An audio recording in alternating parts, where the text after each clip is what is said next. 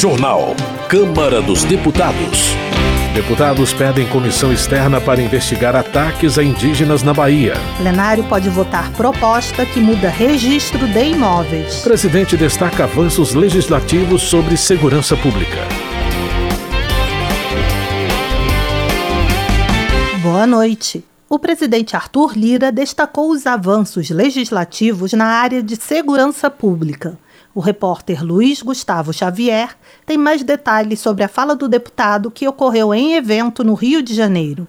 O presidente da Câmara dos Deputados, Arthur Lira, destacou a aprovação de projetos no âmbito do legislativo sobre segurança pública. Para Lira, o tema é sempre tratado com muito cuidado pelo Congresso Nacional. Quando acontece alguma coisa que nos choca, o que chega na minha mesa são dezenas e dezenas de projetos de lei no calor da discussão para que a gente resolva aquele assunto com aumentos de pena. E eu tenho certeza absoluta que as penas e o rigor delas são necessários para a diminuição da criminalidade, do crime organizado, da segurança pública no país. Mas só elas também não resolvem. Lira destacou a aprovação em 2018 da lei que instituiu o Sistema Único de Segurança Pública, o SUSP, avanço que, segundo ele, tem contribuído para a queda dos índices de mortes violentas. O presidente da Câmara dos Deputados também lembrou a aprovação da Lei Orgânica das Polícias Militares e dos Bombeiros Militares, que estabeleceu normas gerais de organização, efetivos, material bélico, garantias, convocação e mobilização das polícias militares e corpos de bombeiros militares. Isso dá, claro, uma normativa de atuação, de função, de diretriz dessas categorias, que são elas as principais propulsoras da discussão antecipada da prevenção, como é no caso da Polícia Militar, dos crimes que possam acontecer. As declarações de Lira ocorreram em evento promovido pela Fundação Getúlio Vargas, no Rio de Janeiro, nesta sexta-feira. Da Rádio Câmara de Brasília, Luiz Gustavo Xavier. Segurança Pública. Paulo Marinho Júnior, do PL, parabeniza o trabalho do Grupo de Atuação Especial de Combate às Organizações Criminosas no Maranhão o parlamentar menciona uma operação recente que identificou pagamentos suspeitos a indivíduos ligados a prefeituras, incluindo um parente do prefeito de Caxias. Paulo Marinho Júnior também denuncia a falta de medicamentos e insumos na rede de saúde do município de Caxias. O deputado ressalta ainda a importância de se combater o desvio de recursos destinados à merenda escolar e enfatiza a necessidade de tornar esse tipo de crime hediondo. Maurício Marcon, do Podemos do Rio Grande do Sul, comemora a aprovação pelo Senado de projeto que acaba com as saídas temporárias de presos. Para o deputado, o fim das chamadas saidinhas trará mais segurança à população. Já Roberto Monteiro Pai, do PL do Rio de Janeiro, defende que a Câmara rejeite o projeto que restringe o benefício da saída temporária. O deputado sustenta que 95% dos presos que saem retornam ao sistema carcerário e não podem pagar o preço pela atitude de uma minoria. Delegado Fábio Costa pede que o governo de Alagoas convoque os candidatos aprovados em concurso da Polícia Científica do Estado. Segundo ele, já se passaram três meses desde que os aprovados pagaram a inscrição do curso de formação mas até agora nenhuma nomeação foi feita. Delegado Fábio Costa afirma que a polícia científica é fundamental na elucidação dos delitos e na responsabilização dos criminosos. A convocação de novos policiais, na opinião do parlamentar, vai ajudar na diminuição da violência em Maceió e em todo o estado. Daiane Bittencourt, do União do Ceará, chama a atenção para a prostituição infantil na ilha do Marajó, no Pará, e a falta de ação das autoridades locais. A deputada menciona o trauma vivido por muitas crianças que são forçadas a se prostituir para sobreviver. Emidinho Madeira, do PL, destaca a importância da segurança no campo e registra a entrega de viaturas e armamentos para as delegacias rurais de Minas Gerais. Ele informa que as delegacias rurais de Poços de Caldas, Passos, Guaxupé e Alfenas foram criadas recentemente. Emidil Madeira agradece às forças policiais pelas ações realizadas e lembra o trabalho social dos produtores rurais. O congressista também pede união para combater as quadrilhas que prejudicam o campo. Relações Exteriores Pedro Ayrara, do PRD de Minas Gerais, comenta a importância de lembrar e respeitar a memória de todos os mortos pelo Holocausto. Ele critica a relativação do episódio de assassinato de mais de 6 milhões de judeus, questionando a comparação feita pelo presidente Lula entre Israel e o regime nazista. Marcos Polon, do PL de Mato Grosso do Sul, acusa o PT de defender as ações violentas do Hamas contra Israel. Ele considera que defender o grupo extremista palestino é um desrespeito à humanidade e à história do povo judeu. Zé Trovão, do PL de Santa Catarina, acusa os partidos de esquerda do país de defender o Hamas. Segundo ele, as legendas estão apoiando um grupo terrorista que comete atrocidades. Também Capitão Alden, do PL da Bahia, critica políticos de esquerda por apoiarem grupos terroristas como o Hamas. O deputado acredita que o foco deveria ser confrontar organizações criminosas como o Comando Vermelho e o Primeiro Comando da Capital, que praticam atividades violentas como tortura e assassinato. Já Patrus Ananias, do PT de Minas Gerais, lamenta a tragédia humanitária na Palestina devido às ações militares de Israel, com milhares de mortos e feridos, incluindo crianças. Ele enfatiza a importância de buscar a paz na região. Lídice da Mata, do PSB da Bahia, analisa que a discussão sobre a guerra na faixa de Gaza é uma tentativa de criar uma distração política. De acordo com a deputada, é preciso um movimento internacional contra atos violentos para acabar com os ataques no Oriente Médio. Política. Na avaliação de Tadeu Venere, do PT do Paraná, é inútil que Bolsonaro tente negar fatos como o esquema de venda de joias recebidas pela presidência no seu governo e os casos de rachadinhas durante o seu mandato parlamentar. Segundo Tadeu Venere, há provas em vídeos, depoimentos e diálogos que corroboram as acusações contra Bolsonaro.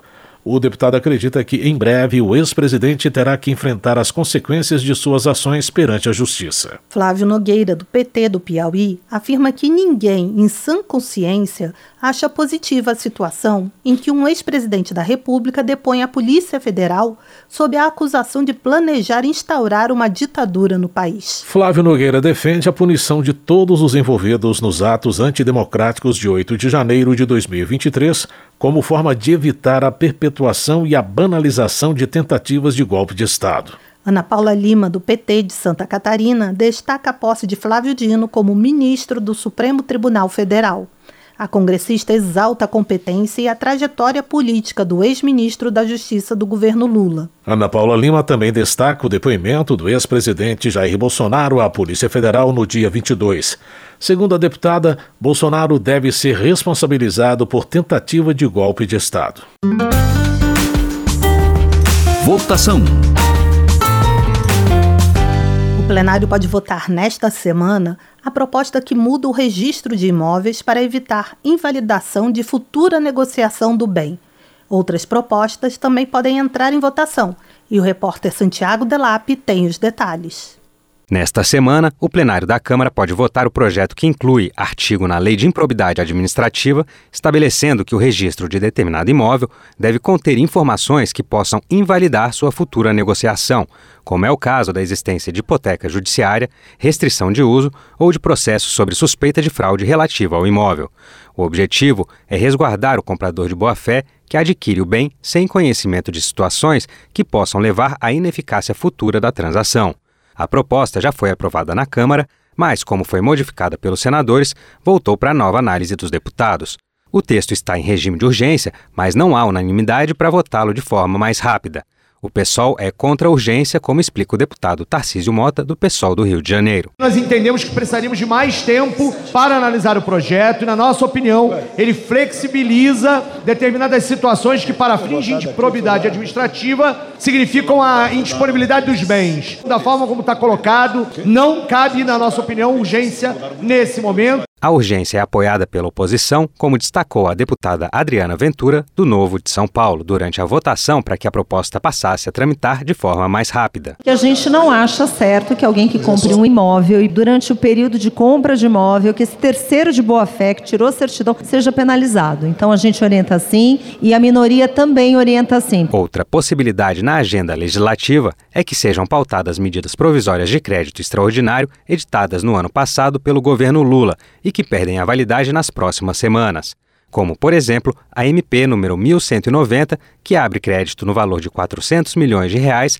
para compensar empreendedores atingidos pelo ciclone extratropical no Rio Grande do Sul, ou a MP 1189, que regulamenta essa subvenção, ou ainda a MP 1191, que libera 259 milhões de reais para o Ministério da Integração e do Desenvolvimento Regional mitigar efeitos de desastres naturais, como os temporais na região Sul e Sudeste e as secas na região norte.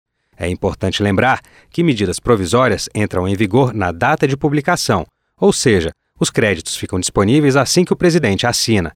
Mas a aprovação das MPs no Congresso é importante para poder prorrogar a validade dos recursos que ainda não foram utilizados. Da Rádio Câmara de Brasília, Santiago Delap.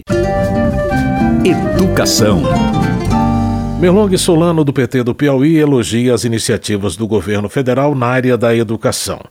Ele menciona o aumento no valor da merenda escolar, o reajuste das bolsas de iniciação científica e pesquisa e a retomada de obras paralisadas de escolas. Além disso, Merlong Solano ressalta a importância do programa Escola em Tempo Integral e do FIES Social, que, segundo ele, possibilita o financiamento de até 100% dos custos com o ensino superior para jovens de famílias de baixa renda inscritas no CAD Único. Ivoneide Caetano, do PT, comemora a inauguração do CETEP, Centro Territorial de Educação Profissional, na cidade baiana de Dias Dávila, a deputada lembra que a nova escola vai oferecer cursos em diversas áreas, ampliando as oportunidades de qualificação profissional. Ivoneide Caetano enfatiza o impacto positivo das ações governamentais na vida dos cidadãos e no fortalecimento do sistema educacional brasileiro. Benedita da Silva, do PT, comemora o lançamento do edital do Programa Petrobras Cultural. Ela cumprimenta o governo federal e a diretoria da estatal pela iniciativa, cujo principal objetivo é promover manifestações e expressões culturais das comunidades mais vulneráveis. Desenvolvimento Regional.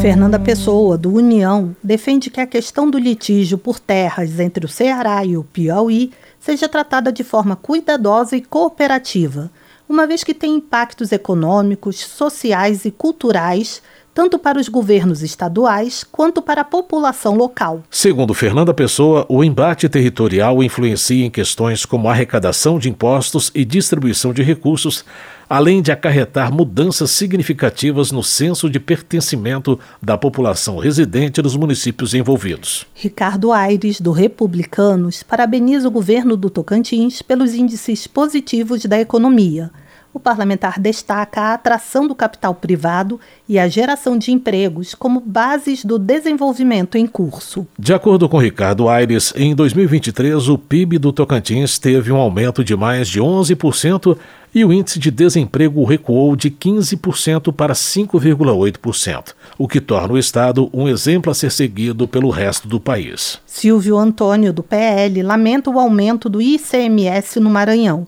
O parlamentar também cita o reajuste na taxa do certificado de registro e licenciamento de veículo, que passou de R$ 85,00 para R$ 157,33, um aumento de 85%. Silvio Antônio avalia que tais medidas dificultam ainda mais a vida dos cidadãos maranhenses. O parlamentar ressalta que a Assembleia Legislativa foi conivente com o aumento das taxas e pede que o poder público estadual reveja os reajustes em favor da população. Saúde. Dr. Zacarias Calil, do União de Goiás, destaca a gravidade do cenário da dengue no país e ressalta o recorde histórico de casos e mortes registrados. O deputado enfatiza a importância da vacinação para combater a doença. Além disso, o Dr. Zacarias Calil fala sobre a necessidade de promover ações preventivas no ambiente doméstico e de conscientizar a população na luta contra a dengue. O parlamentar sugere, inclusive, a instituição de um Dia Nacional da Limpeza para mobilizar a população nesse sentido. Sidney Leite, do PSD do Amazonas, parabeniza a Prefeitura de Ipixuna pela inauguração de uma unidade básica de saúde dedicada à saúde da mulher. Ele ressalta que ajudou a viabilizar a ação com a destinação de recursos de emendas parlamentares de sua autoria. Sidney Leite, no entanto, critica ações do governo do Amazonas na área da saúde, como a falta de pagamento aos profissionais do setor e medicamentos básicos dos serviços de saúde. Direitos Humanos. Deputados pedem uma comissão externa para investigar ataques a indígenas no sul da Bahia. A repórter Maria Neves tem os detalhes. Um grupo de deputados, incluindo a representante indígena Célia Chacriabá, do PSOL Mineiro, pede a criação de uma comissão externa da Câmara para acompanhar os ataques aos povos Pataxó e Pataxó Ranranran no sul da Bahia. Como parte de um conflito que se arrasta desde o início do século passado, na última semana, mais uma liderança indígena foi assassinada. A pajé Maria Fátima Muniz de Andrade, conhecida como Nega Pataxó.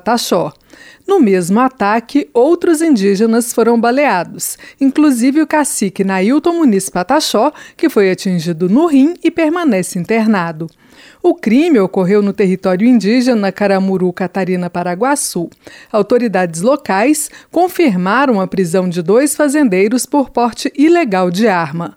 Ambos são considerados suspeitos do homicídio. Na opinião da deputada Célia Chacriabá, o Congresso precisa dar uma resposta a essa situação de violência, inclusive para que ela não se espalhe por outras regiões do país. O Congresso Nacional não se pode tornar omisso, sobretudo porque entendemos que o acrescente a essa violência tem sido resultado da aprovação do marco temporal. E como encaminhamento urgente, essa comissão externa é de extrema necessidade e por isso vários partidos se juntaram entendendo entendendo nesse momento que o que é, vem sendo orquestrado no sul da Bahia, se não pensar toda uma investigação necessária para o que vem ocorrendo, pode inclusive se alastrar por outros estados brasileiros. O embrólio pela posse do território Caramuru Catarina Paraguaçu, no sul da Bahia, se arrasta pelo menos desde 1926.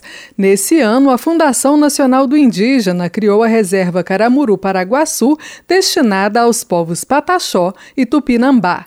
No entanto, alguns anos depois, em meados da década de 1970, fazendeiros de gado e cacau invadiram as terras demarcadas e expulsaram cerca de 95% dos indígenas. Entre 1976 e 1982, o governo da Bahia extinguiu a reserva e começou a conceder títulos de posse aos fazendeiros. Desde então, os indígenas da região lutam na justiça para recuperar a posse de suas terras tradicionais. Com a aprovação da lei do chamado Marco Temporal no ano passado, a situação se agravou ainda mais. Essa nova legislação determina que os povos indígenas podem reivindicar a posse somente de terras que ocupavam na época da promulgação da Constituinte de 1988. Com isso, os fazendeiros do sul da Bahia ingressaram com novos processos no Judiciário para garantir os títulos das terras que ocupam na região. Os indígenas, por sua vez, tentam promover a reocupação dos territórios, o que resulta em violência por parte dos fazendeiros, como o ataque ocorrido no dia 21 de janeiro. Da Rádio Câmara de Brasília, Maria Neves. Termina aqui o Jornal Câmara dos Deputados, com trabalhos técnicos de Everson Urani e apresentação de Mônica Tati e José Carlos Andrade. Uma ótima noite para você. Ouça agora as notícias do Tribunal de Contas da União. Boa noite. Minuto do TCU. Nesta quinta-feira, dia 22, o Tribunal de Contas da União vai reunir especialistas para debater políticas públicas voltadas à população idosa.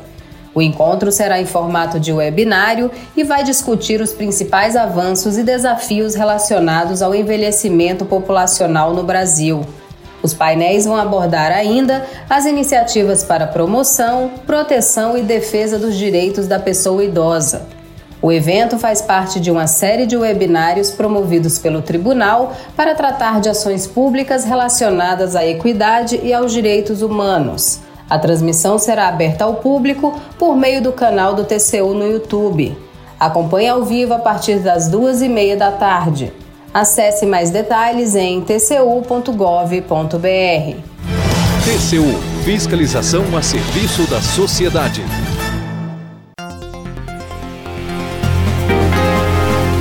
Você ouviu A Voz do Brasil. Boa noite.